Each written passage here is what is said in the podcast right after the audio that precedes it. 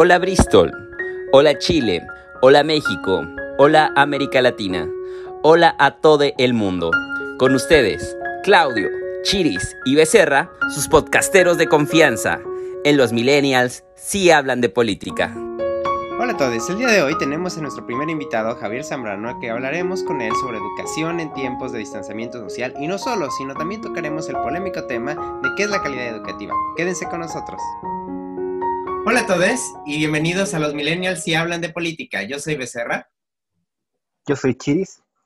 Yo soy Claudio. ¿Y no le ibas a presentar? Sí, no, me dieron espacio. Aquí, aquí en el Sono Pronto no se me escuchó. Bueno, nosotros habíamos dicho en el, en el primer episodio de esta segunda temporada que íbamos a comenzar a tener invitados. El primer bloque de esta temporada se va a tratar sobre educación y entonces acá tenemos al profesor Javier Zambrano. Él es licenciado en Ciencias Biológicas de la Universidad Católica de Chile eh, y es profesor de Biología y Ciencias Naturales en enseñanza media. Y particularmente trabaja, para dar contexto, trabaja en Santiago, en la capital, y en educación privada, por ya alrededor de cinco años de experiencia. La capital de Chile. De Chile, sí. Eh, entonces, eh, muy buenas tardes ya, Javier. Muchas gracias por aceptar nuestra invitación. sí, en realidad gracias a usted igual por la invitación. Interesante esto de conversar siempre de mm, temas educativos, así que muy agradecido de estar acá también. Eh, queríamos empezar con una pregunta muy sencilla. Eh, Chile lleva cinco meses en confinamiento. Eh, ¿Cómo ha sido la experiencia? A ver, el confinamiento a nivel educativo em, trajo hartos aletazos, em, básicamente porque nadie pensó que iba a ser tanto tiempo de confinamiento. Los primeros discursos de marzo y abril em, daban a entender que uno volvía de clase en mayo, junio, a nivel presencial.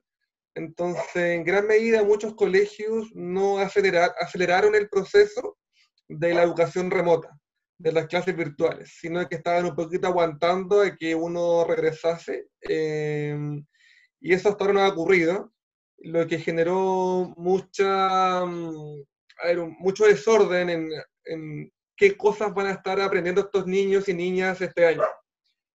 De hecho, por lo mismo, em, el Ministerio de Educación hizo un cambio de currículum para este año 2020 y el 2021 en donde le quitó objetivos, redujo la cantidad de contenidos, pero ese fue publicado como en mayo. O sea, el mismo Ministerio de Educación tardó dos meses en dar un lineamiento claro a los colegios para ver qué hacen este año y el siguiente.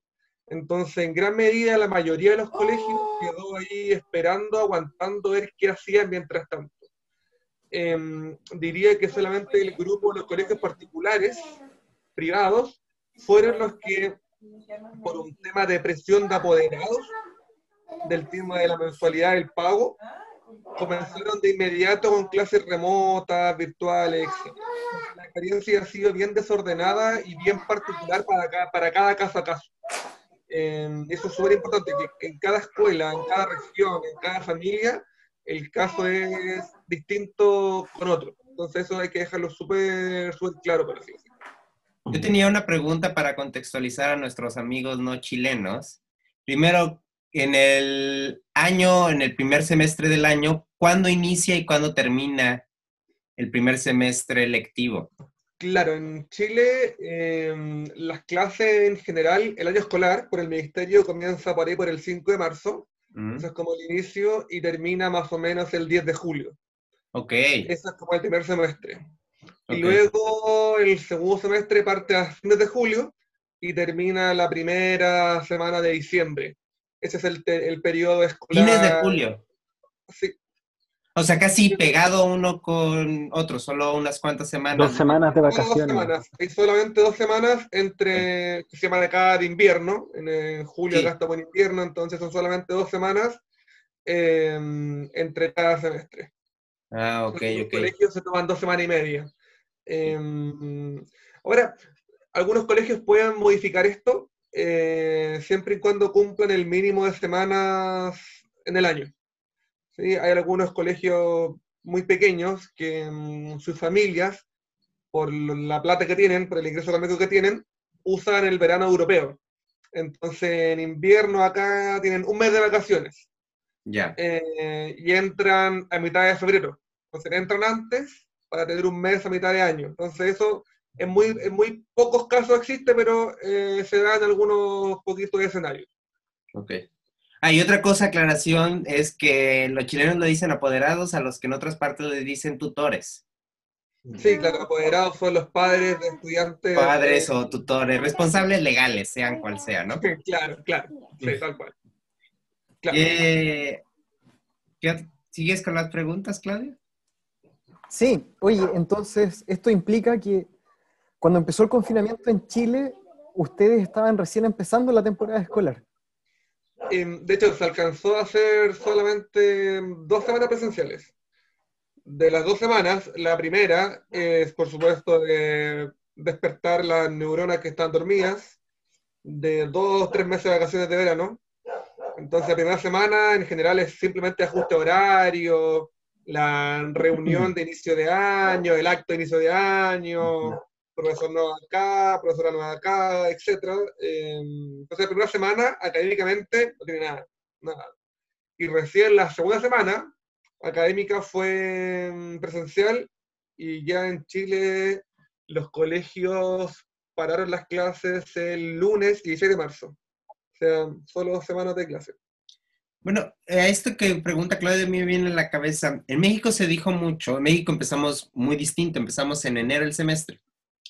Entonces, claro, cuando empezó en marzo igual el, el- el asunto de- del confinamiento, llevaban ya muchos meses y además el año escolar realmente no empieza en enero, es una continuidad, empezamos en agosto. Entonces, claro, los maestros los conoces en agosto y lleva ya mucho tiempo recorrido. Y lo que apelaban mucho, que les preocupaba, porque empezamos evidentemente este agosto en México, lo que les preocupaba a algunos maestros era que no iba, no iba a existir este primer contacto, este primer eh, relación humana entre la persona que te está enseñando y la persona que está tomando clases. En su caso, les pasó prácticamente eso. ¿Sientes que fue diferente a nivel relación profesor-alumno? ¿O tú ya tenías, conocías a algunos alumnos, así que no fue tan brutal? Mira, yo, a ver, tengo, a ver, séptimo, octavo, segundo medio, tercero medio, cuarto medio. Tengo cinco cursos diferentes en los cuales hago clases, Entre 12 a Pero- 18 años. Mm. de 12 a 18 años, claro. Del- y de los cinco cursos yo conocí a tres. Ok. Eh, conocí al cuarto medio, al octavo y al tercero medio. Mm. Al segundo medio nunca lo he visto en mi vida, porque yo nunca hago primero medio. Entonces, Mm. el segundo medio me lo encontré este año solamente, al igual que el séptimo, porque el séptimo es el primer curso del ciclo mayor. Y entonces yo nunca hago sexto para abajo. Así que el séptimo siempre los conozco por primera vez. Mm. En mi caso particular, yo tuve una cirugía en febrero, me operaron, eh, entonces yo en marzo estaba con licencia. Yo me reuní al colegio eh, recién en mayo, Ah, de mayo. Entonces yo conocía dos cursos, séptimo y segundo medio, solamente de forma remota, nunca las he visto en persona, mm, solamente las conozco de forma remota. mm. ¿Esto tiene consecuencias? Tiene- claro que sí. Eh, unas fáciles de manejar y otras no tan fáciles de manejar. Las fáciles. Por ejemplo, en séptimo me tocaba hablar de sexualidad. Esa es Mm. la unidad 1. En el caso mío, dejé para el último. No quería hablar con ella de sexualidad sin conocerlas antes. Claro. Entonces la dejé para el final. Hice un enroque de cosas y la moví. ¿sí? Esas son cosas que uno maneja fácilmente. Pero los temas, por ejemplo, qué estudiante tiene mayores dificultades o qué les gusta, qué no les gusta, recién después de dos meses de forma virtual ya las conozco un poquito más, algo. Entonces puedo hacer cosas mejores. Pero mm, eh, tiene dificultades, sí, tiene dificultades. ¿Y tú lo sientes para, para ellas lo mismo? O sea, que les costó abrirse mucho más estas personas que no te conocían que cuando te Mira, yo conocen en creo que una de mis fortalezas como docente es generar confianza en mis estudiantes. Entonces, Ujú. igual eh, de manera como innata me salen estrategias para generar más, más confianza. Mira, por ejemplo, en séptimo Mm. hicimos unos experimentos en la cocina de mi casa. Entonces yo fui y me decían, Gerta, usted muestra la cocina de la casa, así como así, pues estamos todos en clase, así que no importa. Y está el refri, mire, mi cama está desordenada, no importa. Entonces ese tipo de cosas eh, igual ayudaba a ser como, ah, este profe cercano. Entonces, eso, eso puede ayudar, por así decirlo. Entonces, eh, no será tan fácil, pero como te digo, en una de mis habilidades docentes es generar confianza en mi estudiantado. Claro. Entonces, eso, eso ayuda. Pero- Otras cosas que ayudan es ser muy ordenado, Mm. con los tiempos, con la base de datos de los contenidos, el PowerPoint, los videos, súper ordenado para que tú veas que mm, hay un interés tuyo por, para ellas. Hay una Entonces, planeación. Una manera, de, una manera de contabilizarlo es siendo ordenado, que si uno lo ve de- del nivel de educación, es una de las formas de ganar la autoría pedagógica. Sí, porque hay reciprocidad. Claro, sí, tal Mm. Oye, Javier, y para imaginarme bien la situación, ¿cómo es la parte técnica? ¿Tú, tú interactúas con ella y ellas eh, a través del video interactúan contigo, conversan, se muestran? Sí, mira, depende ¿Dos mucho del imágenes? curso. Eh. Por ejemplo, el, el séptimo que tengo yo es un curso muy parlanchín, hablan harto, preguntan a cada rato. Entonces me acuerdo que la primera clase que tuve con ellas, yo no sé, pues tenía 15 diapositivas. Llegué a la tercera. Porque hice tantas preguntas que no alcancé a avanzar nada. Eh, en cambio, me voy al segundo medio y hablo 30 minutos solo y nadie me dice nada. Entonces, pero ellas son así, no es que sean solo conmigo, porque yo le pregunté a otros colegas de música, arte, lenguaje, religión, no. Ellas son así. Y está bien, eh, es, su, es su forma. El colegio intentó de algún modo obligarlas a prender sus cámaras, eh, pero no hubo ningún acuerdo ni entre estudiantes, profesores Eh, entonces, claro, el sistema que usamos nosotros, que es Meet, el sistema de Google, eh, cuando tú presentas el PowerPoint como formato de clases, tú no ves nada. Tú solamente ves la pantalla tuya. No, no ves sus rostros, no es como Zoom, que Zoom te deja una ventana al lado con rostros. Esto no. Entonces, en Meet tú hablas al PowerPoint, eh, literalmente. Entonces, claro, a veces los cursos harto te interrumpen, eh, y eso es bueno, uno lo agradece harto, pero otras veces está ahí, eh, habláis solo, lit- literalmente. Eh, y en, en mi caso mío no me genera tanta complejidad, es como que, bueno, en el sistema estamos todos en pandemia, así que bueno, eh, ya está, no le puedo hacer nada con eso, así que está bien.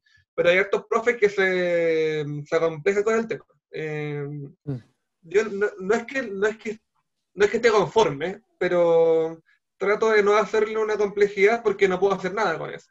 Entonces, me gustaría, me gustaría que hablen más, sí, me gustaría que estén las cámaras prendidas, claro que sí, pero no lo puedo manejar, entonces me lo, me lo dejo de ladito porque hay otras cosas que sí puedo manejar y eso me, me enfoco. Entonces, hay cosas técnicas que ayudan y otras que no. Y. Ah, perdón, Claudia, di. Ya.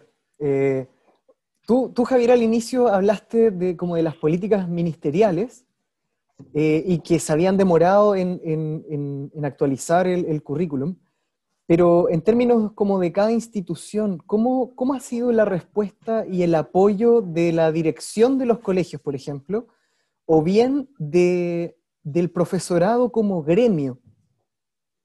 Ya mira, mi- antes de que el ministerio diera los lineamientos para este año y el siguiente año en modo pandemia, eh, cada colegio improvisó qué hacía. La mayoría fue no hacer nada, mientras tanto. Eh, me refiero al mundo público en general, como, como la mayoría. El otro formato fue hacer guías, guías, guías, guías, guías, guías, muchas guías para la casa. eh, vengan a buscarlas en papel o se las mandan por mail, etcétera, que funciona muy mal ese tema. Mm. Y la minoría de los colegios, en el caso de esto yo así fue, empezó desde el día uno con clases remotas, eh, con clases virtuales, iniciando con el ciclo mayor. Ciclo mayor hablo de séptimo hasta cuarto medio. Inicialmente el ciclo básico no entró a la modalidad remota, solo era modalidad de guías. Entonces cada colegio improvisó, por así decirlo, su, su formato. Eh, y como dije anteriormente, el mundo particular fue presionado por los apoderados, porque los colegios particulares, privados, su único ingreso es su mensualidad, no tienen más ingresos. Si el apoderado deja de pagar, todo se derrumba del punto de vista económico. Entonces los apoderados, ante una presión de seguir pagando, querían algo de clase, pues querían algo de algo por lo que estoy pagando. O sea, pago un servicio, daba el servicio. Entonces, el colegio particular rápidamente tuvo que adiestrarse a este sistema remoto. Y en el caso nuestro, em, lo hacemos con todo lo que es Google, Gmail, Meet, Classroom, que es una plataforma de Google para colegios, que es bien buena. Entonces, em, fue implementado rápido. En una semana estaba todo implementado.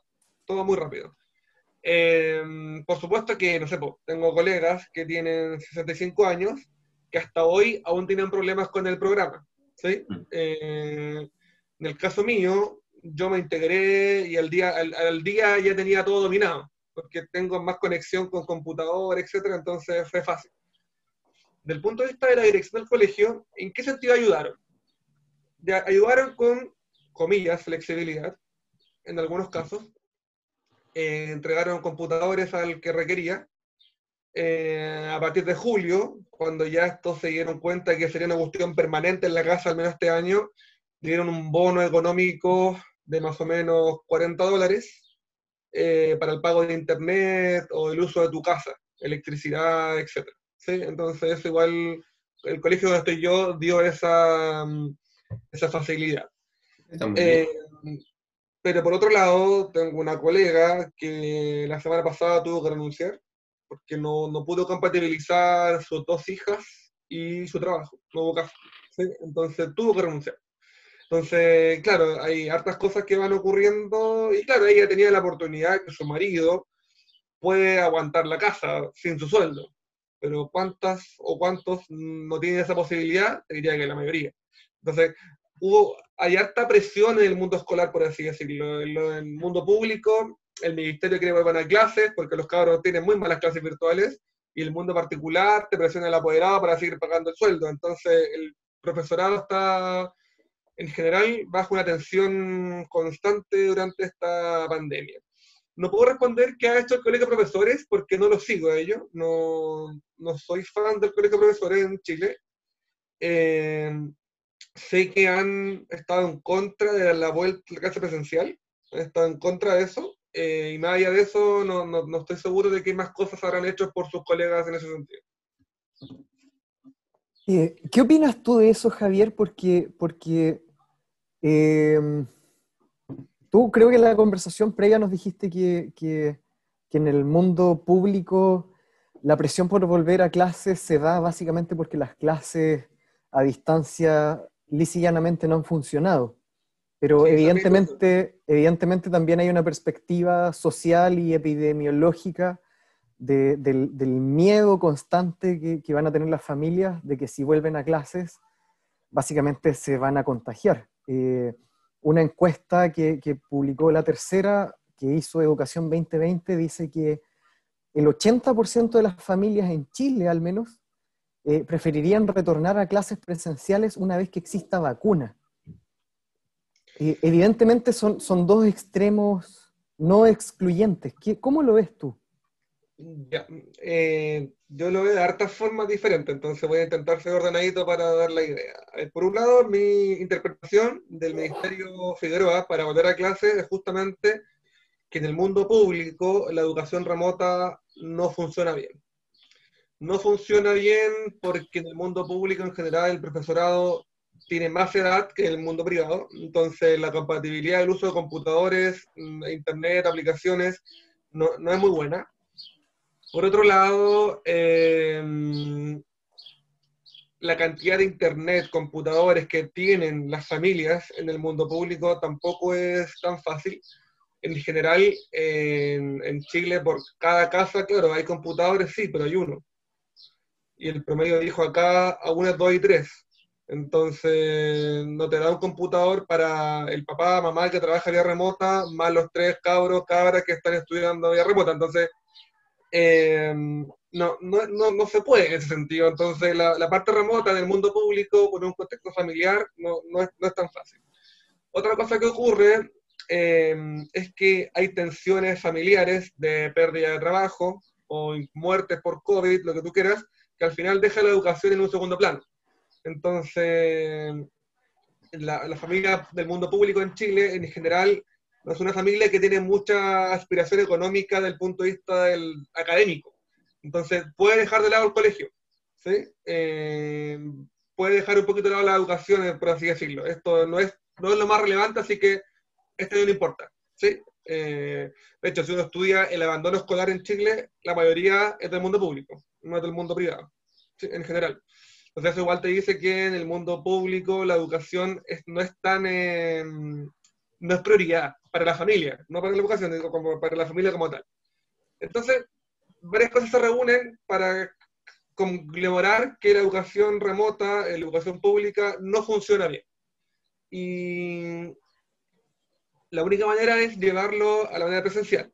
¿sí? Entonces, el punto es que, al menos yo cuando leí el informe de Figueroa para los requisitos, del distanciamiento, de un metro de distancia entre cada banco, es imposible. O sea, en una sala, en el mundo público, hay 40 personas o más, 45 personas. Entonces, en una sala común y corriente, acá en Chile, a un metro de distancia te caen 8. 8, bancos, 8 pupitres, no sé cómo le dirán en México, pero caen 8 banquitos para estudiantes. Tenéis 45. Entonces, no, no hay, yo creo, esto lo tengo anotado en mis apuntes, yo creo que la única medida que es factible en colegios son tres.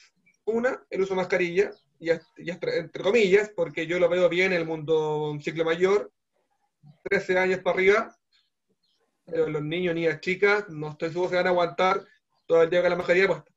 No sé si Claudio ahí, su experiencia en, con, en el colegio, aguantan todo el día con la mascarilla puesta. No creo me, me, a pensar que van a estar así todo el día puestos con la mascarilla.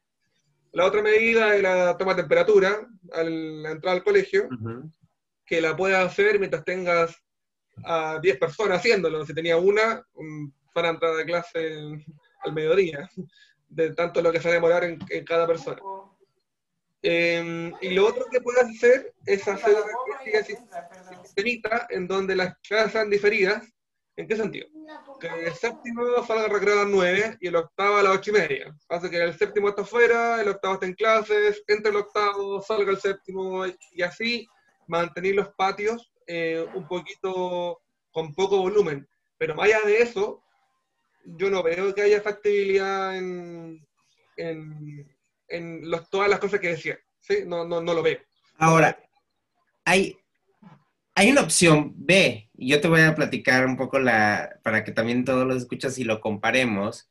La opción B es que el gobierno implementara un plan distinto de enseñanza. Como dices, ya modificaron los objetivos eh, para el curso, pero más allá de eso, que proporcione una alternativa. El gobierno de México lo que hizo fue que la educación pública la está desde los primeros años hasta 18 años, se hace vía televisión. Ahora, eso yo le daría un punto más que México no lo ha hecho, y a, o a un esturbio respecto a cómo lo va a terminar resolviendo, que se haga un método híbrido. Un poco lo que tú decías, de que se escalonen los tiempos de clase, pero para que todos los estudiantes tengan posibilidad de que estén tomando clase, se ocupen las herramientas de la televisión como alternativa a diferentes horarios. Y eso es lo que se está haciendo. Por ejemplo, en las mañanas para los niños chiquitos, a mediodía para los de entre 12 y 15 años y para los más grandes en las tardes noches. Entonces, claro, si una familia tiene un umbral de estas edades, espaciados en estas temporalidades, ni siquiera se conflictúan con la, con la televisión. Y ahí lo que yo critico es que, pero ahí dejan de largo todo el trabajo docente. Que incluso, yo digo, y esa es una cosa que yo te, que te voy a preguntar, eh, el trabajo docente no basta el solamente hablarle a una pantalla con una diapositiva. Tú dijiste algo muy interesante. Yo tengo una dinámica para que mis alumnos, mis alumnas se incorporen a la enseñanza, voy, le llevo a la cocina, les hago actividades, para que no sea solamente yo hablándole a la pantalla y ellos escuchando.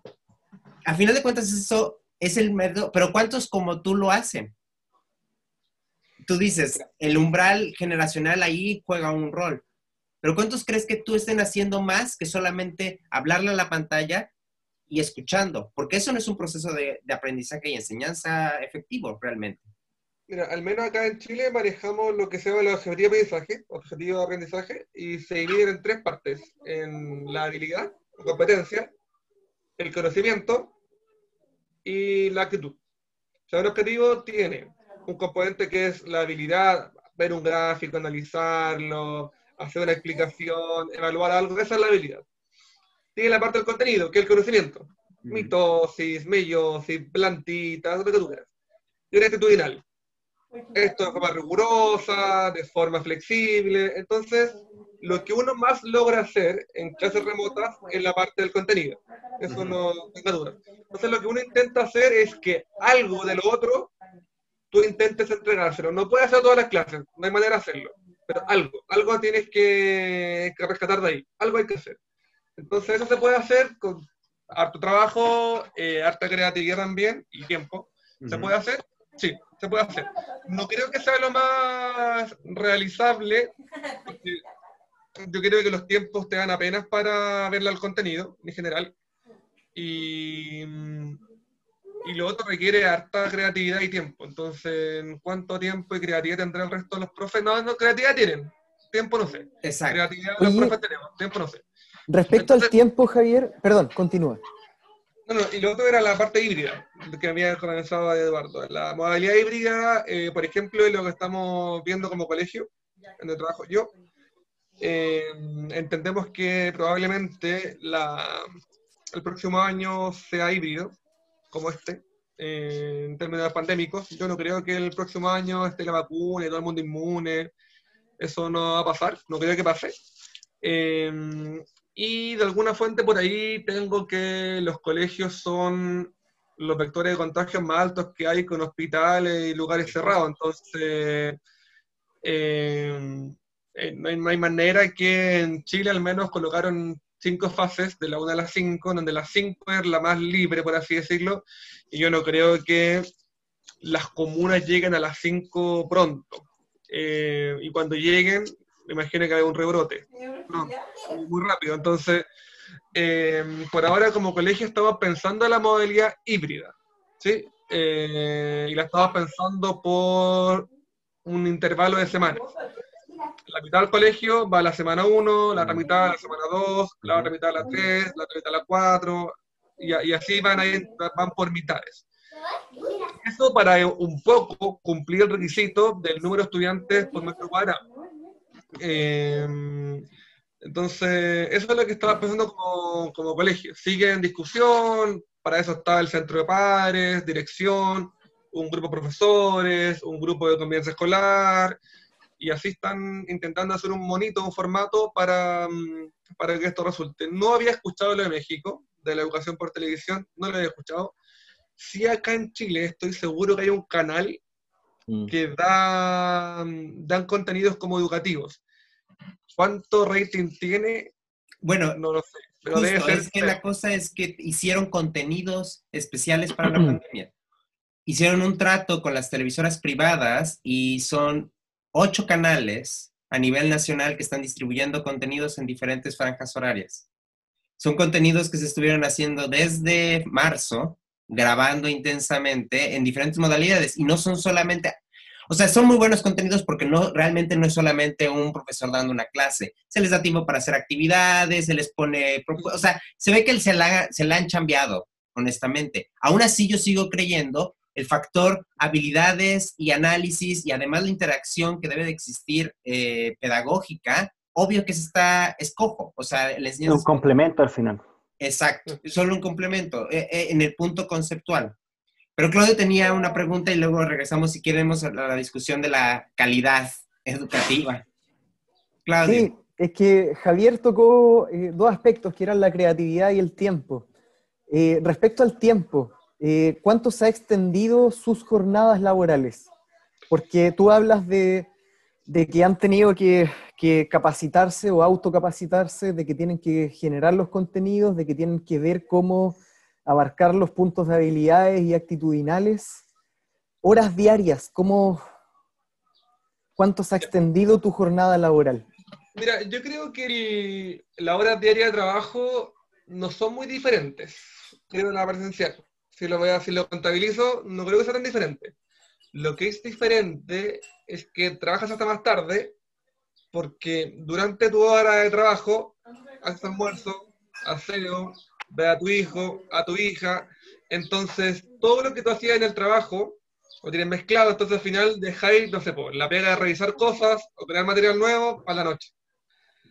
Entonces yo creo que el número de horas, no creo que trabajes tanto más, tanto más. Eh, tengo un ejemplo cuando se ocurre eso, que ya te lo cuento, pero en general yo creo que lo que pasó es que como mezclamos todos los espacios eh, y no puede ser todo al mismo tiempo, la parte de trabajar para corregir cosas, hacer material, etcétera, quedó para la noche.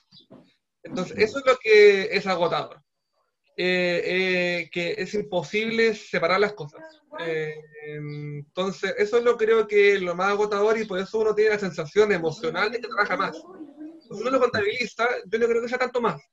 No creo que sea tanto más. No lo creo. Me, me cuesta creer que sea tanto más. ¿Cuándo sí? Por ejemplo, mis colegas eh, que hacen educación básica y prebásica, niños de cuatro años, tres años, nos tenemos conectados en el computador, esos cursos están divididos en cuatro. Entonces, la profesora hace la clase cuatro veces. Mm. Al A, B, C y D. ¿sí? Mm. Entonces, hay profes en el colegio que solamente tienen el ciclo inicial, que son cuatro, cinco, seis años. Entonces yo tenía cinco cursos de ciclo inicial, ahora tengo 20. ¿Sí? Entonces pasé de cuatro cursos a 20. Entonces, eso, eso ahí, ese ejemplo puntual, sí trabajan más, no tengas dudas. Aunque tú hagas la misma clase, repetida cuatro veces, en tiempo de horas. Eso es muy desgastante. Muy desgastante, muy desgastante. Y, y lo otro que, respecto a la creatividad, hacer clases remotas para una niña de 15 años no es tan difícil pero mantener concentrado un cabro o cabra de 4, 5, 6, 7 años es una locura el desafío que hay para hacerlo. Eh, por lo menos en el donde yo clase yo, tercero medio, cuarto medio, al menos le importa a la universidad. Entonces le importa sus calificaciones, le importa su PSU, que es la prueba que dan acá en Chile, que ahora se llama PTU, pero no importa la que sea, eh, no, PTA. No me acuerdo el nombre nuevo que tiene, pero tiene un nombre nuevo este año entonces, eh, al menos esa parte les preocupa al 90%. Entonces ya con eso ganáis interés. Era un niño, niña de 5, 4, 3 años. Eh, eh, tenéis que hacer algo mucho más desafiante, más creativo para captar atención de ahí. Em, y lo otro, que no estaban en la, en la conversación previa, que es una cuestión que yo creo que a mí me incomoda, verdad, pero mm, hay mucho manejo, que las clases mías y todo son todas grabadas. O sea, todo queda grabado. Todo lo que uno dice queda grabado, que igual es un poco incómodo, porque uno a veces igual se disparatea, eh, no solamente con algún error que después lo corrige, etcétera, pero cuando te preguntan cosas más personales, eh, opiniones, a uno tampoco le gusta que queden grabadas, por así decirlo. Y mm. en las clases con los niños, niñas, chicas, chicos, eh, el apoderado está ahí. O sea, está el niño y niña y el apoderado está al lado. El papá y mamá están ahí al lado.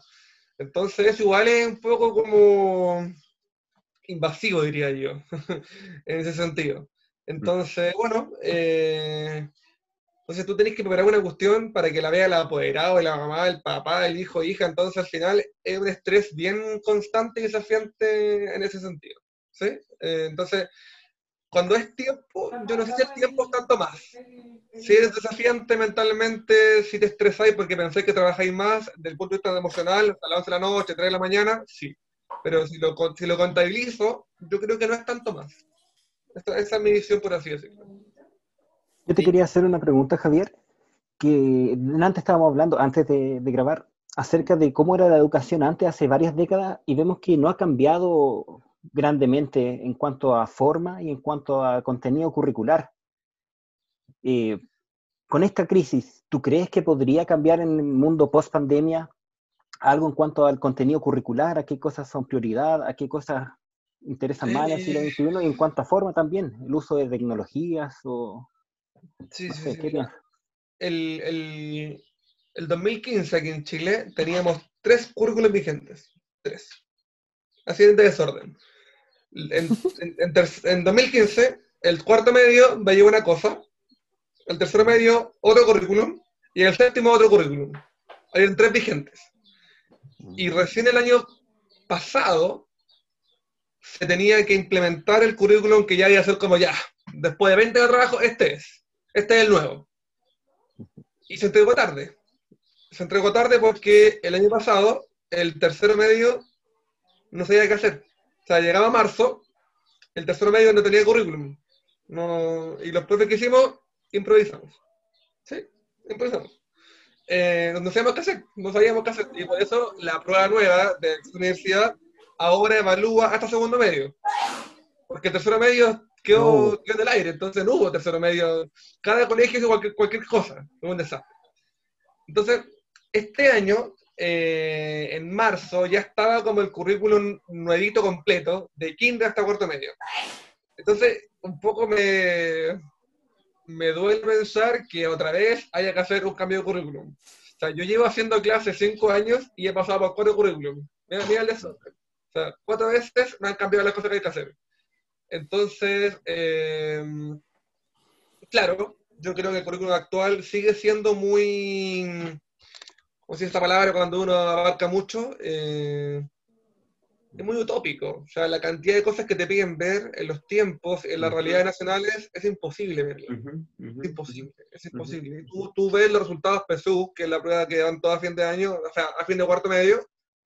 Em, no sé, por ejemplo, fácil. En matemáticas, el 80% tiene 20 buenas de 80 preguntas. O sea, esa cantidad del país tiene 20 buenas. O sea, en realidad hacemos todo tan mal la pega, está todo tan mal hecho, yo siempre me he cuestionado eso, como, ¿cómo va a estar todo tan mal? ¿Cómo, cómo va a ser todo que los están tan malos, los colegios están malos? Yo creo que, o que la persona esté tan mala.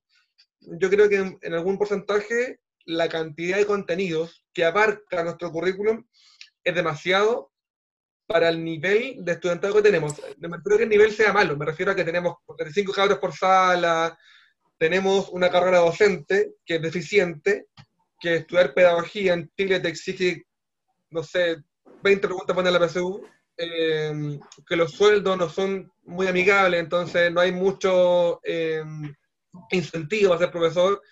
Entonces creo que tenemos un sistema que no está hecho para la cantidad de cosas que te piden ver. El punto es que la cantidad de cosas que te piden ver es un poco legal. Si tú no las cumples. Te pueden acusar de que no cumpliste como lo, con la exigencia mínima. Entonces vos tienes que apurarse, te apuráis, te apuráis, te apuráis, y al final, claro, al final veis de muchas cosas, pero que aprenden muy poco. Eh, entonces, eh, claro, no sé si el currículum es lo único que podría cambiar, pero lo que, me pasa con esto, porque como tú lo hablas con los profes, que pasa mucho, no, el currículum tiene muchas cosas, ya, pues tu profe historia, ¿qué quitaría ahí? No sabes qué quitar. Tu profe lenguaje, ¿qué le quitáis? No, no sabes qué quitarle. Matemática, nadie sabe qué quitarle. Nadie, quiere tocar su disciplina. Antes de que pregunte Claudio, ¿cuáles son nos, queda, nos queda menos de un minuto, nos queda menos de un minuto. Ahora podemos dejar la pregunta, cortamos sí, y sigue Chile. Sí, exacto. básicamente, ¿cuáles eran tus criterios para priorizar materias, para priorizar objetivos? Sí, yo quería preguntarle, Javier, cuáles eran los criterios que él tenía para priorizar contenidos, en el sentido de que, particularmente como profesor de biología, hay contenidos que son fundamentales en la formación de, los estudiantes como ciudadanos también, relacionados con temas relacionados a sexualidad, a salud, a qué es un virus, cómo funcionan las vacunas, las proteínas. Mira, yo creo que cada asignatura o disciplina te va a argumentar algo para que algo de ahí genere una persona que sea un buen ciudadano o ciudadana. Yo creo que todas las disciplinas te pueden argumentar por ahí. Yo creo que cambiaría mm, en mi disciplina, que trae mucho contenido memorístico, harto contenido memorístico, eh, sería la forma y la exigencia mínima. ¿En qué sentido lo digo? Por ejemplo, siempre uno habla del ejemplo de la mitosis, porque es lo que uno recuerda del colegio, porque todos por ahí sufren con eso. Eh, es un proceso donde las células se dividen, se multiplica, y eso es para crecer, regenerarse, etc. Em, y también es importante porque en esta, este mundo está lo que implica el cáncer. ¿sí? Esa enfermedad se estudia por ahí. Entonces, la mitosis, si tú la ves en detalle, tiene cinco fases, cada uno con su nombre, esto pasa en cada una, este pasa el cromosoma, donde trae una cantidad de detalle que a mi juicio no es necesario. A mi juicio ese detalle no es necesario para poder entender que las células deben dividirse para que uno crezca, para que uno se regenere, y si este proceso de división por algún lado se descontrola, falla, forma tumores y te puede dar cáncer. Yo creo que el detalle no es necesario. No es mm. necesario que tú sepáis que está la profase, prometafase, metafase, anafase, telofase, y que en la profase que esto, está esta proteína, esta enzima. Yo creo que no es el detalle, yo creo que no suma. No suma nada. Exacto. Eh, entonces, ¿a qué le suma? Al es de universidad. Pero a un ciudadano común no le suma nada. Entonces, yo creo que hemos tenido errores en cuánto nivel de detalles entregamos en la educación a nivel escolar básica y media. Eh, porque son cosas que no te aportan. Eh, entonces prefiero que entienda el contexto completo y que me lo explique al rey del derecho, más que se memorice cuáles son todos los pasos, etc. Entonces, eh, el punto es que tú después vas a la PSU, o PTA, y no me nombre de la prueba, sea prueba de transición de universidad, PTU, esa es la sigla. Eh, si tú vas a la prueba, te preguntan eh, en qué fase el cromosoma está así. Tienes que sabértelo. Tienes que enseñarla. Entonces, te, exigen de algún modo enseñarla porque eh, está en nuestras pruebas estandarizadas. Entonces, no, no estáis como atado a manos con eso. Entonces, a nivel de ciencias, eh, biológica, química y física, eh, yo igual tengo un programa en física, entonces igual entiendo un poco, entiendo algo de eso. Em, yo creo que a nivel de detalle que damos em, es demasiado para lo que uno realmente necesita. Em, entonces, yo creo que más que qué contenidos ver, yo creo que está en la forma de trabajarlos y en el detalle que tú das. sí, Javier, Javier, yo, yo es que todo lo que tú hablas es, tan interesante y, tengo una pregunta que, engloba los últimos tópicos que hemos conversado. Tú hablaste de que el informe del Ministerio de Educación para volver a las clases presenciales no considera la infraestructura de los colegios públicos y que tendrían que ir ocho estudiantes para, para, para cumplir con esos criterios. Eh, ahora estamos hablando de, de lo densos que son los programas educacionales. Y mi impresión es de que, o incluso no solo los densos que son los programas educacionales, sino que como, como la falta de perspectiva de, de, qué es lo, lo, básico que requieren los estudiantes cuando salen de la prepa, cuando salen del colegio. Eh, mi pregunta va en, en, cuanto a términos políticos. Eh, ¿Cuánto tú consideras en que existe un exceso de tecnocracia y un exceso de neoliberalismo a la hora de hacer los informes de educación, a la hora de hacer esos programas, y cuánta carencia hay de experiencia pedagógica cuando se toman las decisiones políticas. Te le hemos hablado hartas veces cuánto mandan los economistas frente a la disciplina que realmente tiene que hablar del tema. Mm. Eh, yo creo que en Chile somos expertos en copiar para afuera eh, copiamos mucho de Finlandia a España, que son buenos agentes de educación, sí, pero copiáis solamente el escrito y no toda la sociedad española o la sociedad finlandesa. De hecho, en el colegio que estoy yo, mi propia jefa fue a Finlandia hace dos años, tuve un mes, eh, y vio muchas cosas, pero mucho de lo, de lo bueno que tiene allá es la familia cómo actúa la familia ya. Entonces es una cuestión ajena al colegio como tal. Entonces, claro, podéis copiar todo el currículum de Finlandia, pero si la familia acá actúa muy diferente allá, no se puede implementar. Yo creo que eso nos pasa mucho acá, mucho acá en Chile. Yo creo que nos pasa mucho eso de mirar para afuera, traer para acá, pero sin el contexto en el cual se implementa. Pasó incluso con el Transantiago que fue el sistema de transporte en Chile, un desastre, la región de España, si no me equivoco, el 2006 creo que fue, por ahí. Em, entonces, aquí, yo antes, como dijo Claudio, soy biólogo, estudié investigación en la Universidad Católica, soy científico, em, y por ejemplo, un doctorado en Chile, en la Universidad Católica, eh, Chile, ¿qué, ¿qué, tiene de malo? Ok, así el doctorado, lo que queráis, pero después no te contratan porque igual prefieren al que viene de afuera. Prefieren al que viene de Estados Unidos, de España o de cualquier lado, pero no, no valorizan lo que uno tiene acá en el propio país. Entonces, tenemos a gente a cargo que yo creo que no entiende muy bien el contexto en el cual estamos, por así decirlo. Eh, mucho estudio externo y poca vida acá en Chilito, por así decirlo. Entonces, yo creo que hay mucho de eso. Hay mucho de dejarle responsabilidades al mundo de la economía, mundo exterior del país, y poco se escucha a los profesores, eh, directores o realmente a la gente que vive la educación todos los días. De hecho, yo no recuerdo si es que alguna vez en la historia de este país ha habido algún ministro de educación que haya sido profesor. No sé si Claudio tiene el dato, pero creo que nunca había uno. Que algún ministro de educación sea profe. Eh, ni uno. Siempre son ingenieros. Y, bueno, y de hecho, justo eh, otra vez quiero platicar una de las preguntas que fue la que la que nos estaba dando mucha risa antes de grabar, el asunto de la, de la, de la calidad educativa.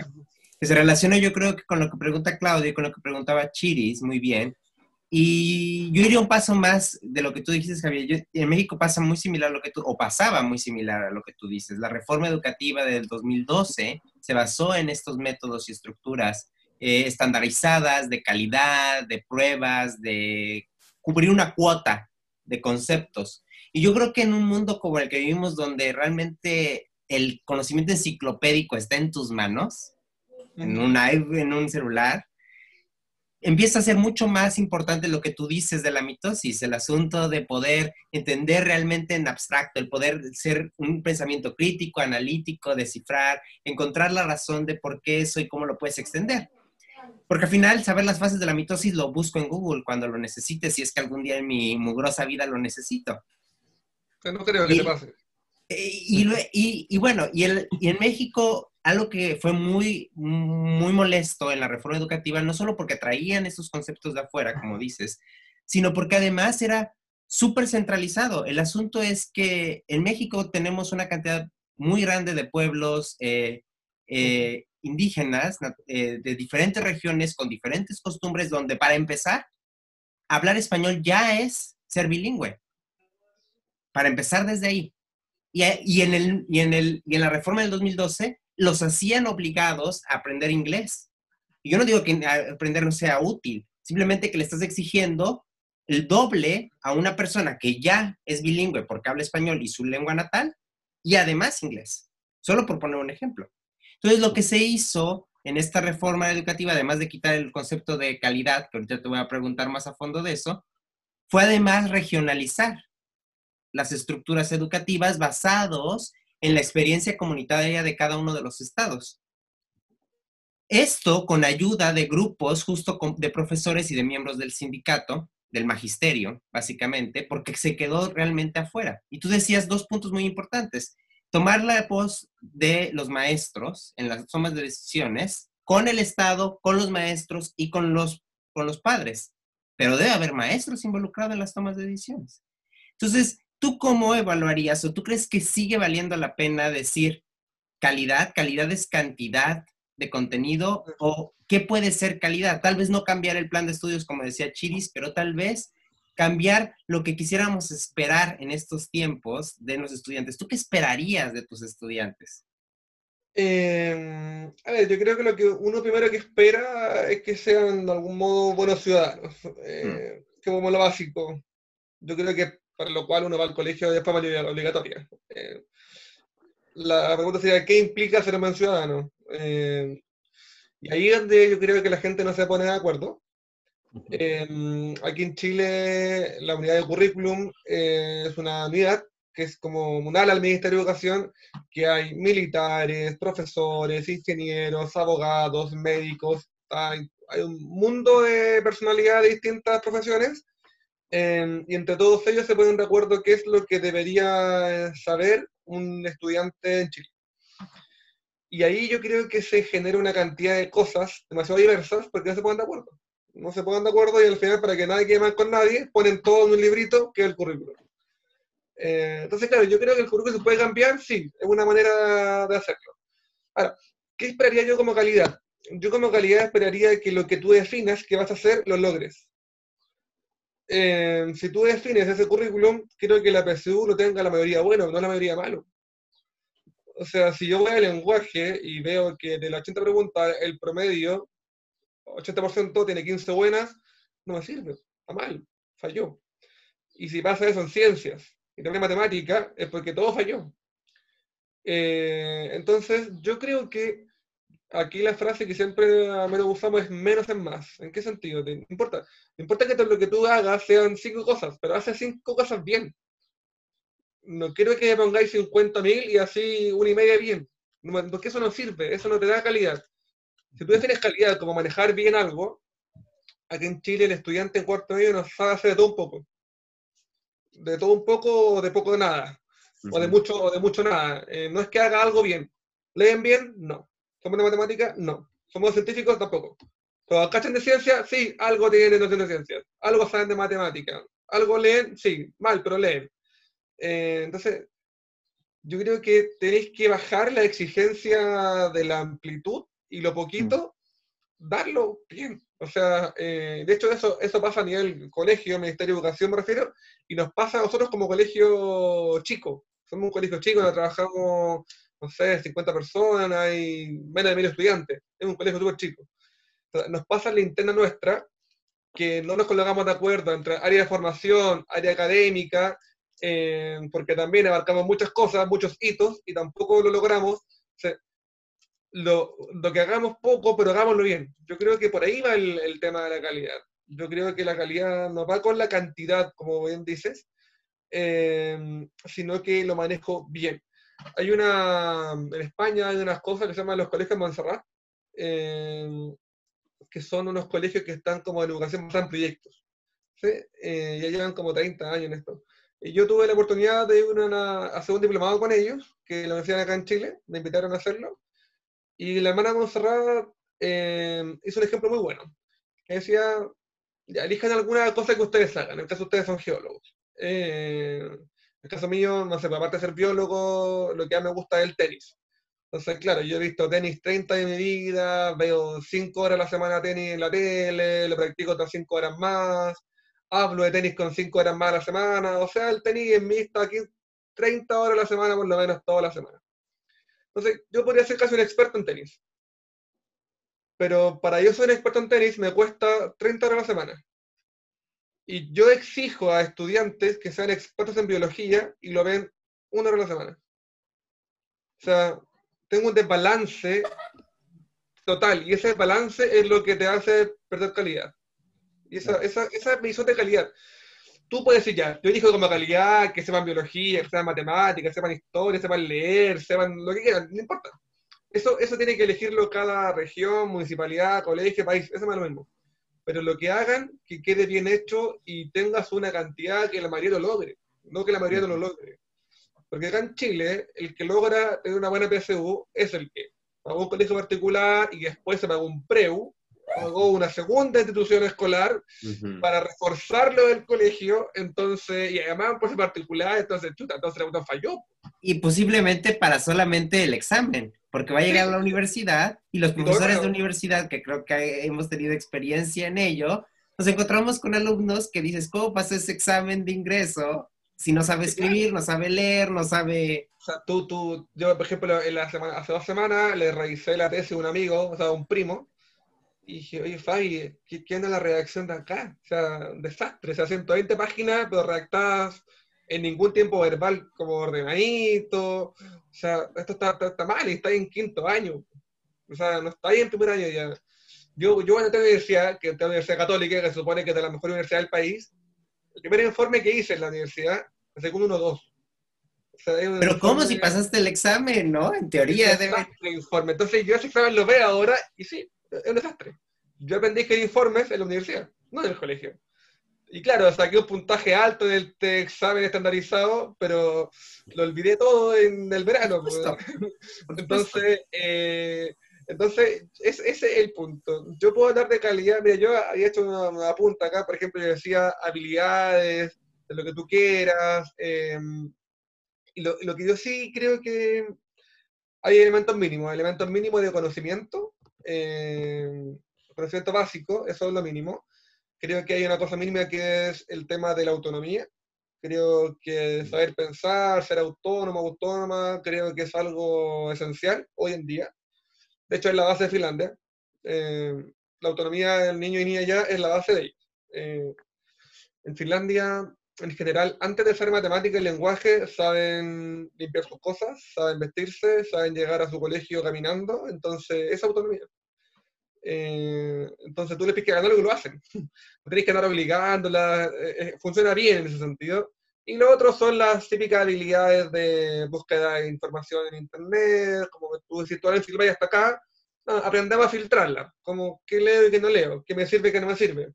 Esas son cosas como bases que uno puede decidir. El tema de un segundo idioma, en Chile la población bilingüe será un 3%.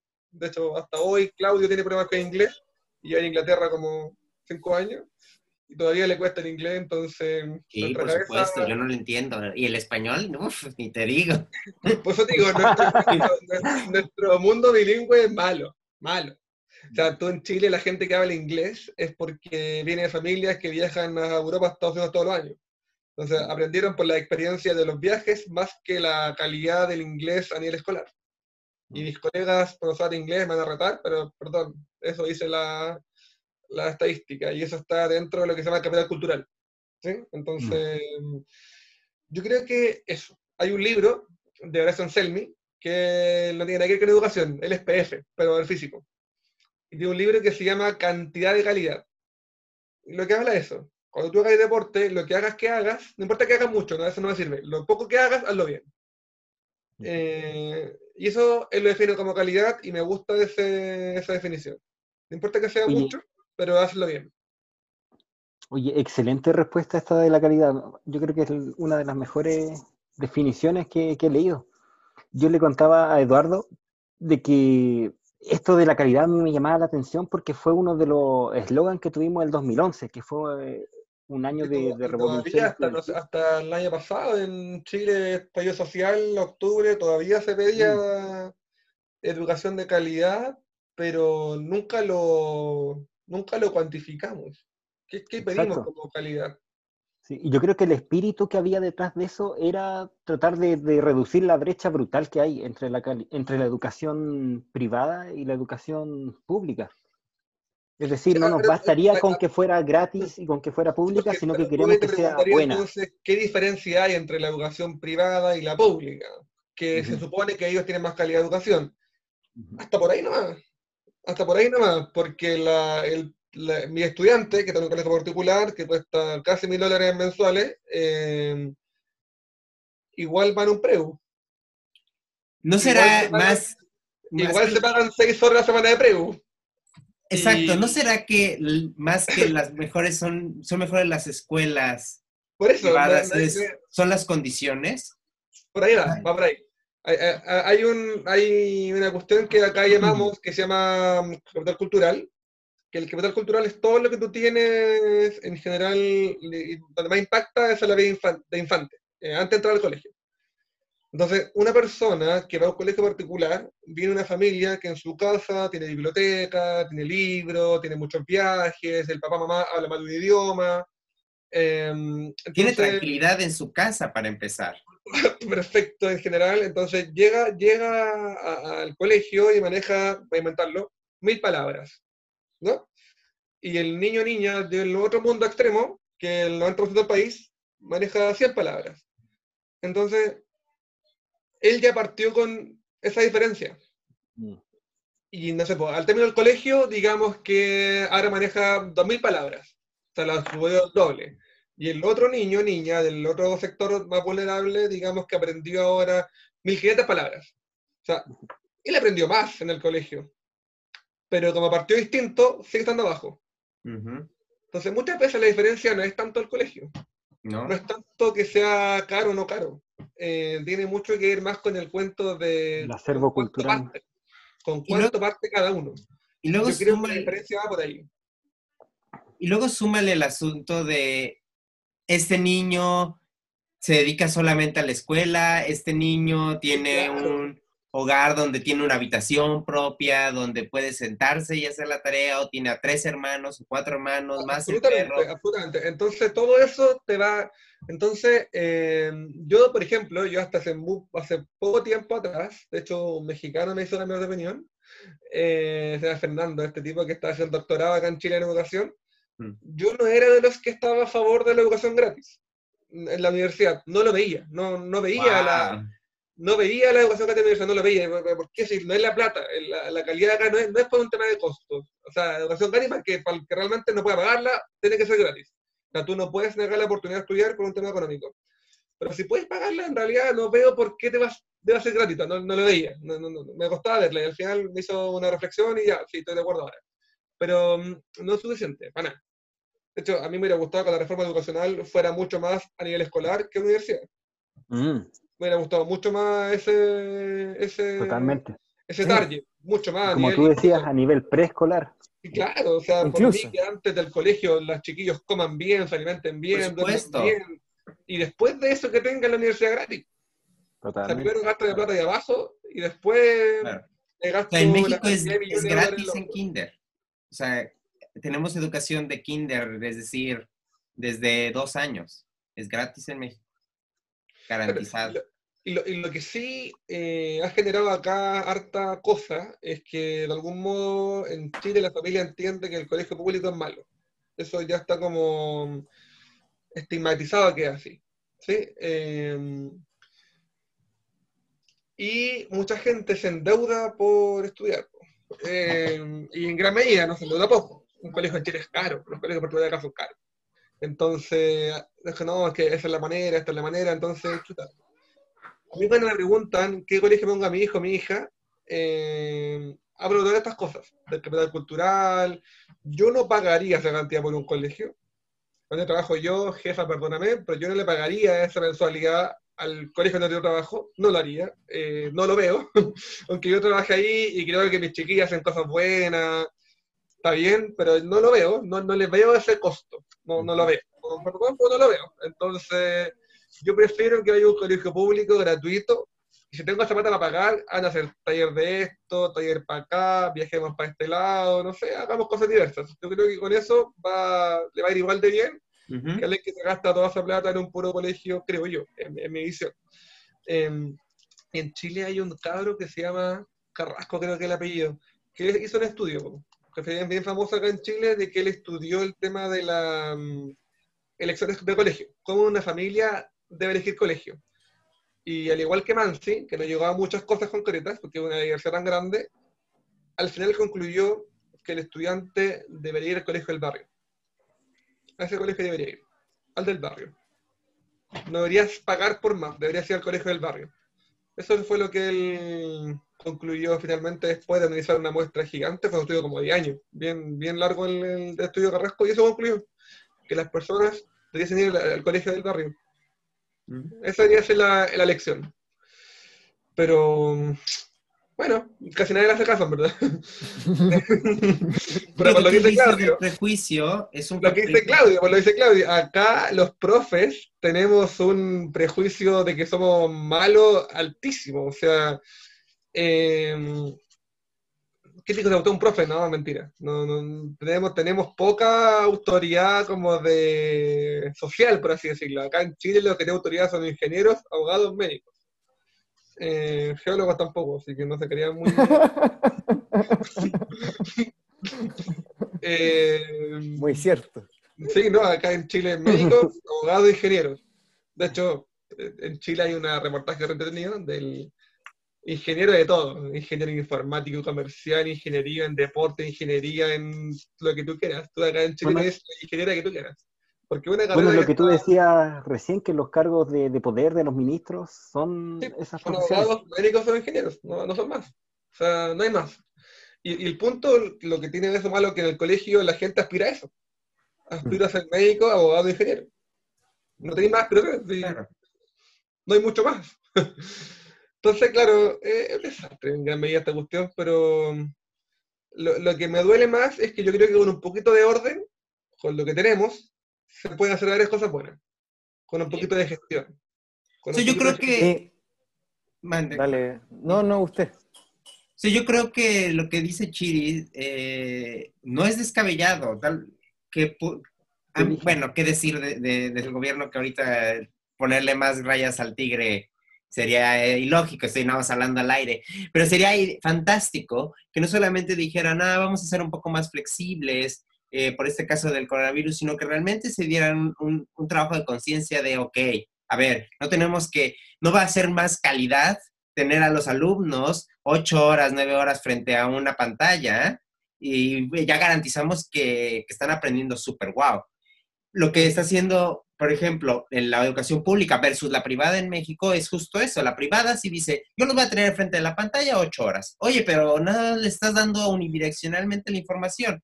Sí, pero tengo que garantizar que me estás dando un- una tajada brutal de dinero.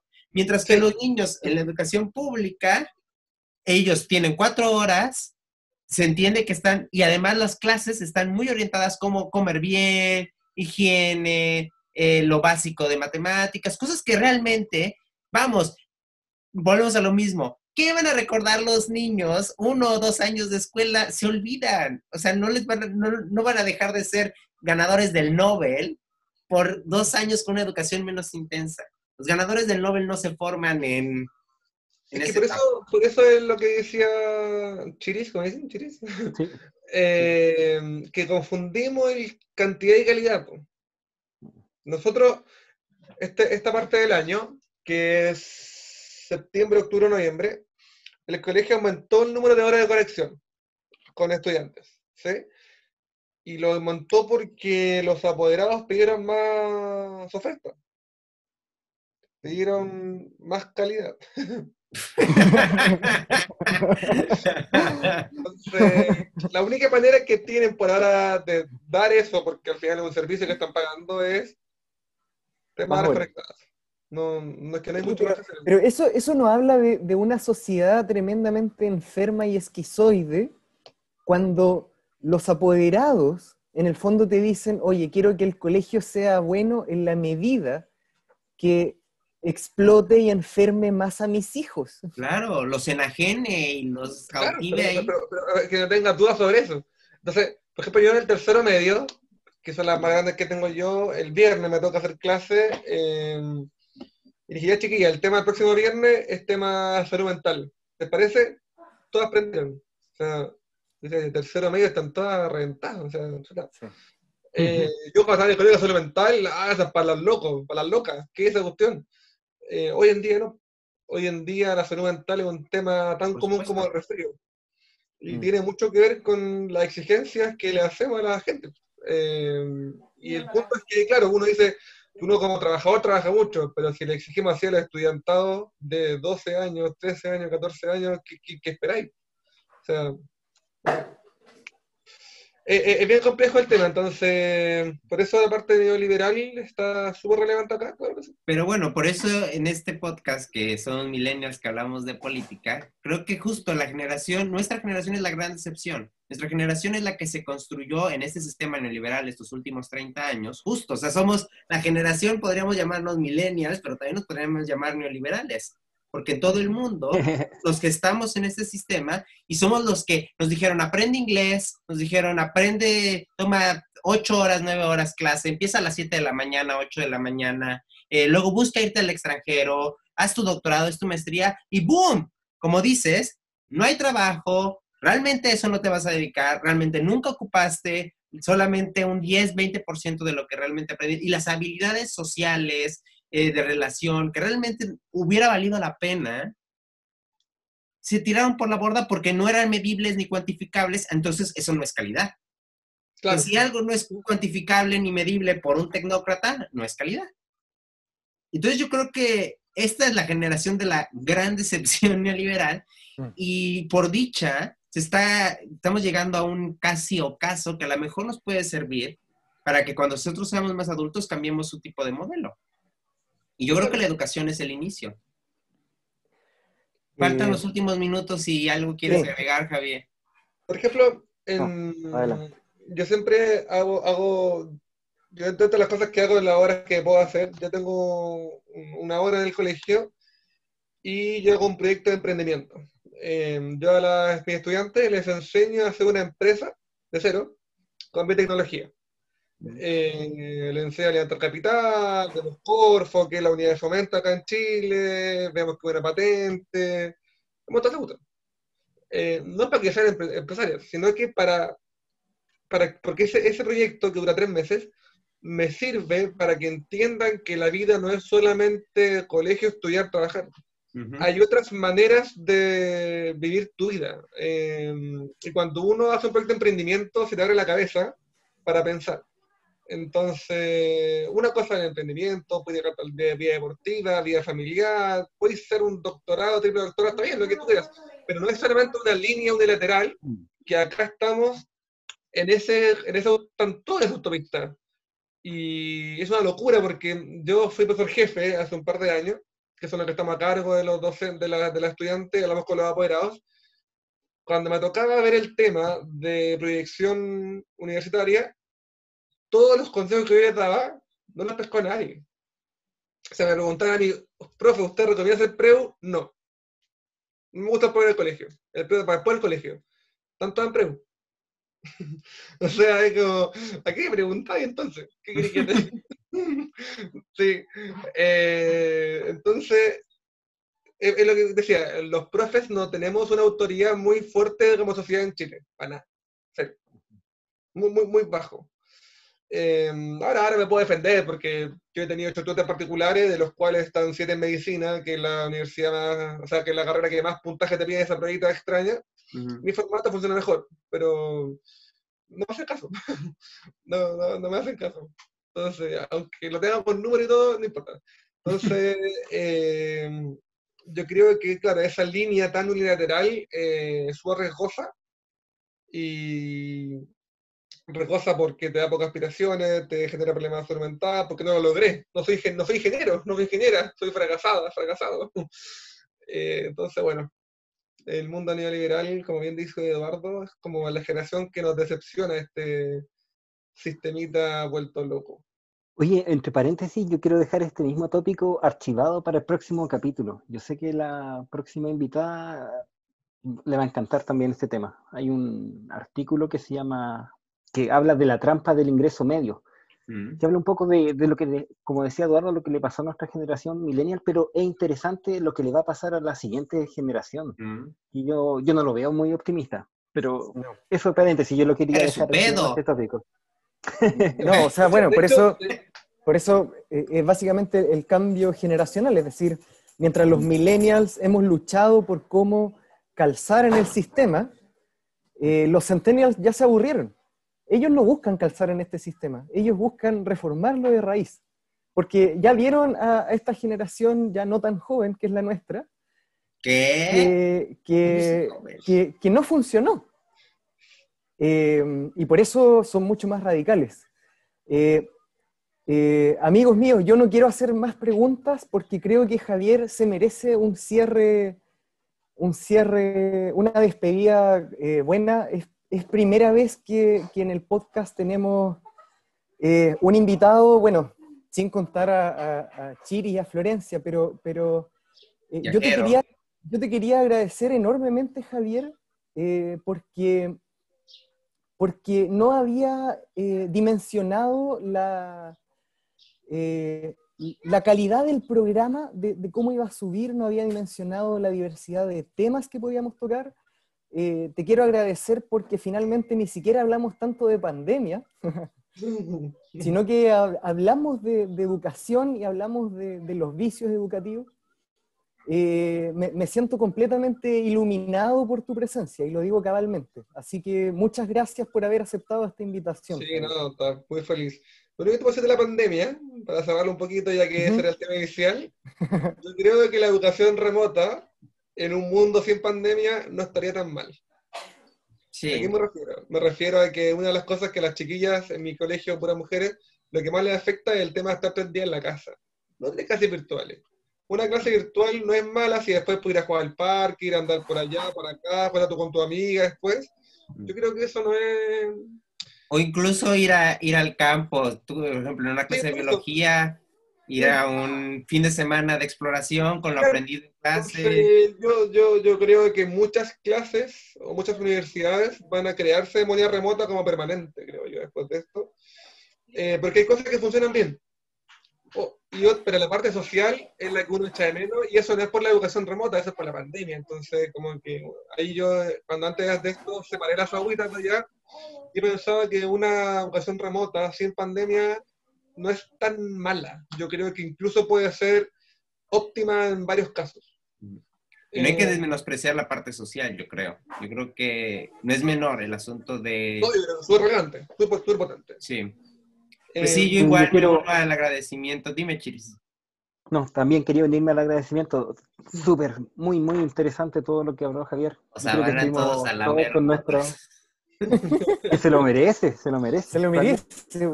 Yo, yo ya estaba harto de escucharlo a ustedes dos, por eso la, la motivación de, de- de- de tener expertos, porque evidentemente, eh, sí, no, Oye, perdóname, pero el profesor dijo que si dedicas muchas horas de tu tiempo a algo, eres experto. Y yo ya soy experto en política, política. Yo dedico muchas horas a la semana hablando de política.